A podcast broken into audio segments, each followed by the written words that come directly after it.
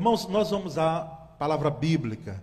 Então, abra, a, na realidade, a sua Bíblia. No primeiro texto que nós vamos tratar em relação a esses princípios bíblicos que regem a lei da semeadura, não é? Então, abra já em João, Evangelho de João, capítulo 12, versículo 24, que vai ser a base para a referência bíblica do primeiro princípio. E aí nós vamos trazer mais alguns outros, não é? Não de forma exaustiva, ou seja, todos os princípios, não. Eu sempre costumo dizer isso porque é bom dizer, é bom colocar que existem outros, não é? E a gente, numa mensagem como essa, traz alguns. Então, esse texto do Evangelho de João, capítulo 12, 24, nós vamos ler agora. Jesus disse assim, e João registrou: Digo verdadeiramente que se o grão de trigo não cair na terra e não morrer, continuará ele só, mas se morrer, dará muito fruto. Essas palavras foram ditas por Jesus. Né? Um dia eu perguntei, um dia não, ano passado, quando tivemos um encontro pela modalidade on online, com um dos nossos líderes batistas, que inclusive está residindo nos Estados Unidos, não é? Perguntei se Jesus foi mais pregador, essa pergunta foi minha, ou foi mais professor. E ele se empolgou com a pergunta, né? Eu não sabia que ele ia gostar tanto. Disse que pergunta boa. E aí ele expôs no entendimento dele que Jesus ensinou muito. Não é? Jesus ensinou muito. Foi pregador, como nós temos o Sermão do Monte, não é? Mas se a gente for trabalhar Sermão do Monte, também nós temos ali ensinos. Então, o fato é que Jesus aqui, ele deixa o princípio, primeiro princípio da lei dessa semeadura, né? semeadura. Eu não estou trabalhando nem com a ceifa. Quem sabe, pela mercê de Deus, possamos aqui trazer né? a, aspectos, princípios sobre a, a ceifa mas é pelo é, o aspecto da semeadura. Irmãos, aqui nós percebemos que semente que fica no bornal, sabe o que, é que vai acontecer com ela? Apodrecer. Porque por mais que a gente nasceu na cidade, eu não sei aqui quem nasceu numa fazenda, no sítio, mas é possível que alguém aqui nasceu no sítio, viveu algum tempo no sítio. É, e não é, não é apenas nascer, mas nascer e ver, nascer e experimentar das coisas do campo, né? Da área da zona rural, como nós chamamos. Então, mas nós sabemos, por quê? Porque nossos antepassados, seja, sejam pais, sejam avós, bisavós, vieram de lá. É? Nós estamos aqui porque já migraram para a cidade, mas viemos do campo e dependemos do campo. Então nós entendemos bem, embora aqui lidando com uma, vamos dizer, rodeados de concretos, né? aqui na cidade, mas a gente entende muito bem, e principalmente nós nordestinos, né? para quem é aqui do Nordeste, entendemos muito bem o aspecto da semeadura. Semente que fica no bornal, meus irmãos, ela apodrece, Pedrito, apodrece. Ela não vai germinar coisa nenhuma. Assim como os navios, e há um tempo atrás eu não sabia, mas lendo, porque ia pregar sobre é, navegar, aquele texto lá maravilhoso de chegar ao porto desejado, né? É, eu lendo um pouco mais para entender, por isso que é importante o pregador, além da Bíblia, ter outros recursos, perceber ali, por quem entende muito mais do que a gente, que diz que se os navios eles ficarem no porto, né, eles vão apodrecer o casco. Porque navio foi feito para navegar. Navio foi feito para sigrar os mares e oceanos. Então é próprio do navio. Se ele ficar estagnado, o casco começa a apodrecer. É? A própria estrutura dele começa a apodrecer. E assim é a semente. Semente, se ficar dentro, dentro do bornal, né, daquela sacola do semeador, ela vai apodrecer. Quem sabe até ela pode até brotar, porque algumas sementes elas começam a brotar, mas não tem sustento. ela não vai ter a luz, ela não vão ter, vai ter os ingredientes necessários, os recursos necessários para que ela venha germinar. Então, qual é o primeiro aspecto aqui, o primeiro princípio? Não hesite em cair na terra da fé. Meu irmão, pule fora. Porque a zona de conforto chamada hoje, não é? é muitas vezes a gente ficar no bornal. Porque aparentemente está seguro. Mas caia fora, não hesite em ser tirado pelo semeador, porque é ele quem pega, não é a gente que pula fora, não. Ele que pega propositalmente e lança-nos na semente da fé, na terra da fé. Então não hesite, não corra das mãos dele. Permita que, até porque você não tem muito o que fazer, porque ele, as mãos dele são muito mais poderosas, não é? como eu preguei um domingo desse, a mão de Deus, e você vem e é lançado na terra da fé. Então não hesite, não hesite em cair nessa terra da fé, porque aí é que vai começar tudo. Mesmo que ah, aqui o versículo diz e é verdadeiro, não é? porque foi dito por Jesus e é porque é comprovado também, no segundo momento, pelas leis da agronomia, né, da agricultura, é, que é preciso morrer o grão caído na terra. E deixe-se então morrer para frutificar, frutificar abundantemente em uma nova vida em Cristo Jesus. Se o grão de trigo caído na terra não morrer, fica ele só, mas se morrer, dará muito fruto. Olha, irmãos, às vezes uma perda, às vezes um falecimento, ele pode brotar em uma família, em uma comunidade, vários novos nascimentos em Cristo. Eu, um tempo atrás, lendo o testemunho de uma missionária, por que é que ela foi chamada, impactada para a obra missionária. De pequena foi criada na igreja, não é? Eu não vou citar o nome dela aqui, mas alguns conhecem. E era uma grande líder, não é? No meio evangélico. E ela ali sendo criada, levada à igreja, impactada foi a igreja e ela principalmente com o falecimento de uma missionária que ela tinha como professora, como mestre.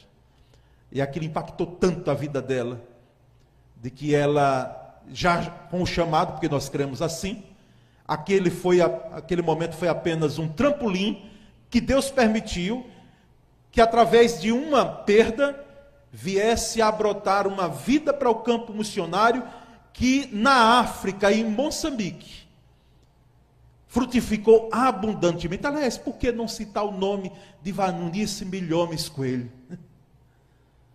que foi batista dentro da nossa denominação, servindo ali ao Senhor durante muitos anos.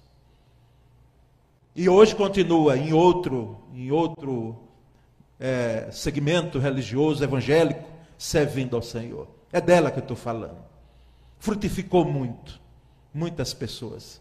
E assim nós percebemos nas histórias de missões, irmãos. Olha, se você puder ler, aqui nós temos, fale com Rosiane, que deve ter livros aí. Livros mesmo. Para você não ir às vezes na internet, mas vá em livros, as biografias missionárias, que quem foi aqui mensageira do rei, creio que leu. As biografias missionárias, coisa maravilhosa. Alguém que muitas vezes perde alguém, como uma comunidade, e muitas vidas são impactadas. Então, o primeiro princípio é esse aí: não hesite em cair na terra da fé. Porque, mesmo que você morra, e você vai morrer, para muitas coisas, porque morrer aqui não é um morrer no aspecto físico, é morrer para muitas coisas que nós precisamos morrer. Até porque nós entendemos, com o apóstolo Paulo, que nós já estamos mortos em Cristo fomos crucificados, e quem ficava e quem era crucificado não ficava vivo. Mas assim como Cristo ressurgiu dentre os mortos, nós hoje nós temos uma nova vida em Cristo Jesus. Entenderam os irmãos bem isso aí? Então, não hesite em cair na terra da fé e se deixar morrer por algumas coisas que quem sabe você não morreu e precisa morrer, você e eu. Alguns pensamentos, algumas posturas, alguns comportamentos, algumas condutas. Sim, precisamos morrer, sepultar. Verdadeiramente sepultar. Mas o segundo princípio aí é não semeie para as obras da carne, em nome de Jesus. Até porque nós não somos da carne, nós somos do Espírito. Né? E o texto aí de Gálatas 6,8 é maravilhoso. Quem semeia para a sua carne, da carne, colherá o quê? Destruição. Mas quem semeia para o Espírito, do Espírito, colherá a vida eterna. E esse Espírito aí é o Espírito Santo. Por isso que alguns, algumas versões, aliás, as versões bíblicas, algumas não, as versões bíblicas, elas trazem o diferencial da palavra Espírito, quando se trata do Espírito Santo com letra maiúscula, para justamente diferenciar do Espírito humano, dessa parte nossa, não é? Que nos constitui, que nós chamamos de Espírito, ou em algumas outras versões de alma. Então, não semeie para as obras da carne, semeie para o fruto do Espírito. Porque as obras da carne, na realidade, que estão lá em Gálatas 5, não é? Ali próximos, ele pega antes do versículo 22 e ele vai tratando das obras da carne que todo crente deve saber. Aquelas obras da carne ali, existem obras que às vezes a gente quer pesar numa balança e dizer, não, isso aqui é menos, é menos mal. Mas ali existem obras da carne que nós, às vezes, quem sabe, deixamos de lado, ou superestimamos, ou fazemos um peso contrário, e supervalorizamos uma em detrimento da outra, mas todas são obras da carne. Todas elas trazem o que? Destruição. Então, vamos semear, até porque nós temos uma nova vida em Cristo, vamos semear para uma vida do Espírito Santo.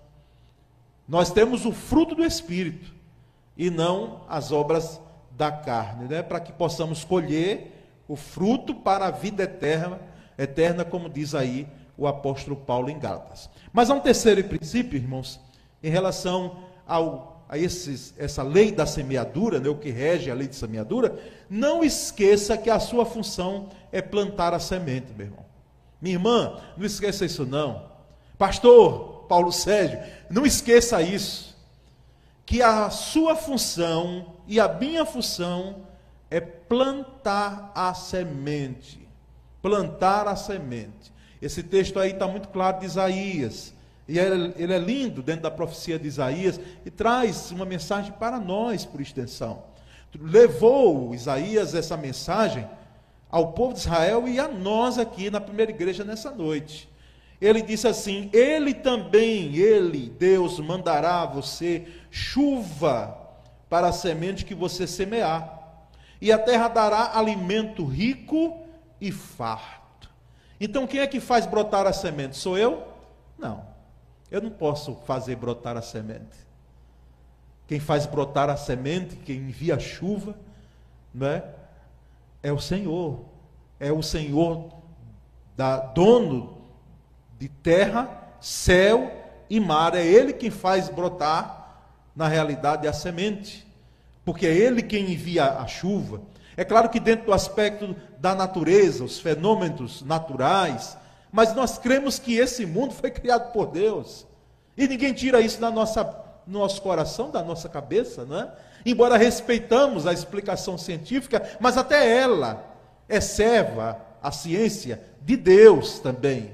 Então, é Ele quem faz brotar a chuva, quem derrama a chuva para a semente que você plantou é o Senhor.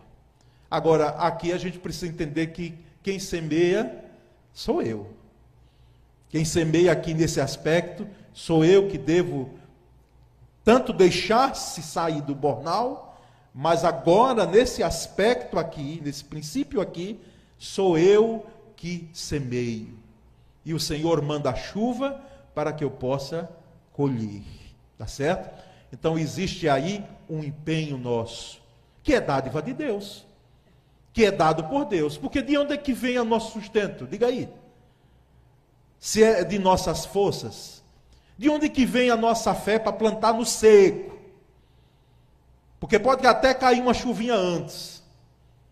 Mas a gente, o nordestino, ele planta o aquele, aliás, nordestino quem planta, planta no seco. E espera nosso Senhor mandar chuva. E Ele manda. Ele manda. Louvado seja Deus, porque o princípio aqui é que nós não nos venhamos a esquecer de que a nossa tarefa é plantar e não fazer chover. Então não queira fazer milagre, irmão, irmão. Faça não, procure fazer não, porque você nem eu temos o poder de fazer milagre por, si, por nós mesmos. Quem faz milagre é o Senhor. E quem manda a chuva é Ele. A minha tarefa, a sua tarefa é plantar.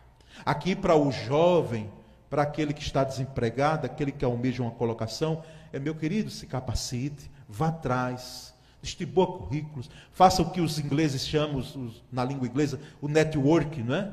Faça os contatos necessários para que você possa, um dia, como José, ser lembrado por alguém. E diga, olha, tem um sujeito aí que é bom aí. Uma vez ele interpretou um sonho, não é? E alguém pode se lembrar de você. Agora, se você não for atrás, não sair, não ir a campo, não fazer a sua parte, não plantar a semente, aí nosso Senhor pode olhar de lá de cima e dizer: é, de fato, você está confundindo as coisas, meu filho. Né? Você está na sua zona de conforto e é preciso plantar. É preciso plantar. Nós aqui que somos pais, e, e as que trabalharam, as mães e, e mulheres que tiveram hoje já no mercado de trabalho de forma abundante. Não é? Ou não no mercado de trabalho, mas dentro de casa, porque diga aos irmãos, me dê, eu não vou dizer duas pibas não, porque aí é exagerar demais, mas me dê uma piba e um pouquinho mais, mas não me dê os serviços domésticos, porque eu vou dizer, só feito de ferro, não é? E, a, e quem pode, pague uma secretária, porque quando você limpa, está sujo, não é? Quando você lava, depois você vai precisar usar. Você vai à casa e não adianta reclamar, porque se você tiver filho pequeno, só se ele não tiver dentro de casa, para manter ali aquela casa limpa e sem mexer um alfinete do lugar. Não é verdade? Então o que, eu quero dizer aqui? Que nós, na realidade, precisamos entender que a nossa tarefa é plantar a semente e não fazer a chuva brotar, porque quem faz é o Senhor. Há um um outro princípio, né? Mesmo diante de perdas e dores, lance a semente da fé e da esperança. Mesmo diante de perdas e dores, lance a semente da fé e agora eu já coloco aqui dona esperança, que é mais do que sonho. Sonho é esperança, irmãos? Né? Não é. Esperança é sonho? Não, mas não é mesmo. O sonhar é bom, que as pessoas dizem, eu estou sonhando e almejando né, anelando, é bom, não faz mal nenhum. Sonhe. Agora, não confunda sonho com esperança, porque esperança é uma virtude espiritual que é própria irmã gêmea da fé, que diz: olha, eu sei que aquilo que eu estou esperando, aquele que prometeu, ele pode cumprir. Aquele que prometeu, porque geralmente os sonhos, eles brotam de nós, mas a esperança é firmada numa promessa de Deus. A esperança nossa está firmada, fincada em Jesus. Então, lance essa semente da fé e da esperança, mesmo diante de perdas e dores. E o texto do Salmo 126, tão conhecido, né? Salmo 26, versículo 6. Aquele que sai chorando enquanto lança semente, voltará com cantos de alegria, trazendo contigo os seus feixes. Em outra versão tem, trazendo consigo os seus molhos, né? Então, aquele que sai chorando e gemendo, porque às vezes o plantio é com dor. É com dor. Se para o trabalhador há um empenho para ganhar o seu salário, e em alguns casos, por mais que você trabalhe, você vai ganhar aquilo ali, por isso que alguém que eu conheço não se conformou e disse: Rapaz, eu pensei seriamente, porque se eu, se eu fosse o melhor funcionário, eu ia continuar ganhando aquilo ali. Então um dia eu me preparei para trabalhar por conta própria. Né? Trabalhar por conta própria, porque corre o risco, corre. Quando eu pedi demissão, me chamaram de doido. Mas eu já tinha me preparado e hoje eu estou colhendo. Hoje eu confio de que o que vem, vem muito mais do que aquilo que estava lá atrás. por melhor funcionário que eu fosse, mas agradeça se é funcionário, o seu salário, agradeça. Né? Eu posso lhe dizer que você se conforme tanto com ele, porque é próprio do ser humano querer um pouco mais, até porque eu não sei o quanto ele está achatado. Mas o fato aqui é que aquele que sai gemendo e chorando, não é apenas aquele que trabalha, aquele que semeia, é aquele que milita na obra de Deus. Irmãos, uma alma, como eu já disse aqui em outro tempo, para nós ganharmos no Evangelho, tem pessoas que só com gemido e com choro. Eu e você, nós conhecemos muitas esposas que com gemido e com choro ganharam os maridos para Cristo, aqui na Piba. Conheço mães que com gemido e com choro, e ainda algumas hoje gemem e choram, choram, porque os seus filhos estão uns distantes do Evangelho e outros nunca nasceram de novo, com muito gemido e choro. Um amigo que a gente torce para que ele conheça a Cristo.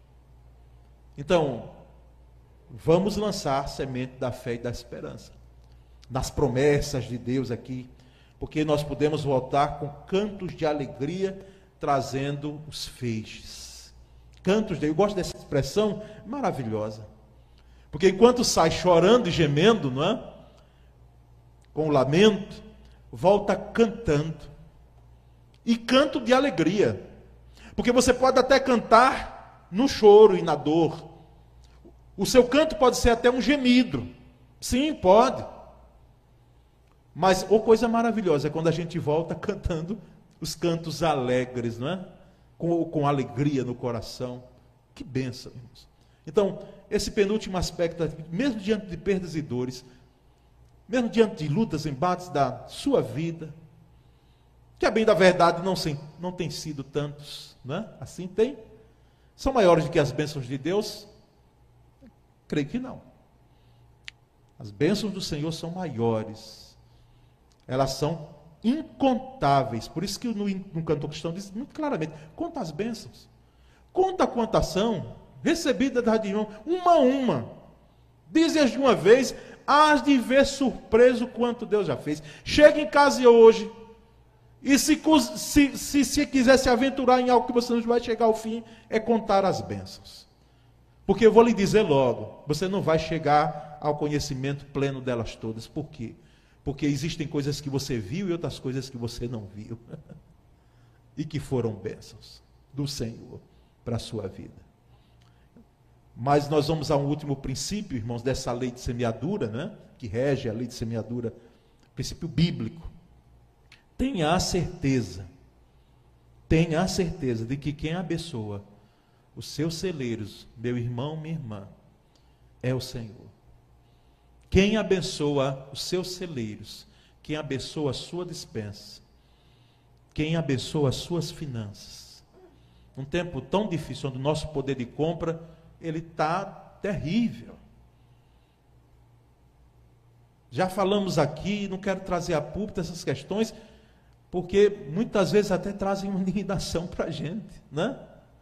Traz. E eu quero aqui é incentivar os irmãos. Eu quero aqui é trazer palavra de ânimo para os irmãos. E a palavra de ânimo é essa: que quem abençoa os nossos celeiros é o Senhor. Mesmo no momento de escassez e de dificuldade, não de fome, porque eu creio piamente que Deus, na sua soberania e graça, Ele não permite, como disse o salmista, jamais vi um justo mendigar o pão. É possível que alguém aqui já passou fome, sim. Mas foi algo excepcional e, e algo pontual, e no momento, quem sabe, numa vida anterior a conhecer a Cristo Jesus. Já ouvi de mais de uma pessoa dizendo assim, pastor, interessante. Como é que pode? Eu antes ganhava o mesmo dinheiro, mas não sobrava nada. Esbanjava tudo, gastava tudo, só vivia endividado. E agora, louvado seja Deus que no Evangelho, até essa área financeira, Deus tem nos abençoado, Deus tem me abençoado. Sou dizimista. E não sou dizimista para ser abençoado, mas é para cumprir com alegria aquilo que eu entendo que é bênção para a minha vida. Eu, eu já ouvi de mais de uma pessoa. Então, quem abençoa os nossos celeiros é o Senhor. E esse texto aí de Ageu 2,19 é um texto maravilhoso, irmãos. Do profeta Ageu, falando lá aos seus ouvintes, mas nos falando também aqui nessa noite. Ainda há alguma semente no celeiro? Ainda tem alguma semente no celeiro? Ainda tem a semente da fé e da esperança no seu coração?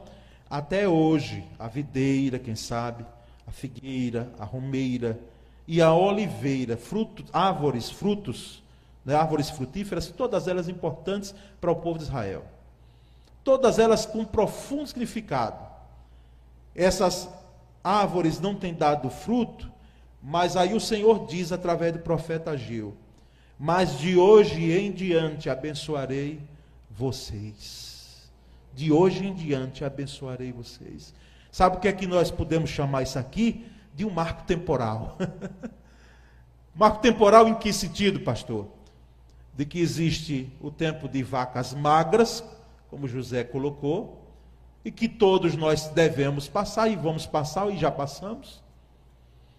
Porque a nossa vida não é só bonança, não é mesmo. Em algumas áreas parece que elas são mais magras ainda.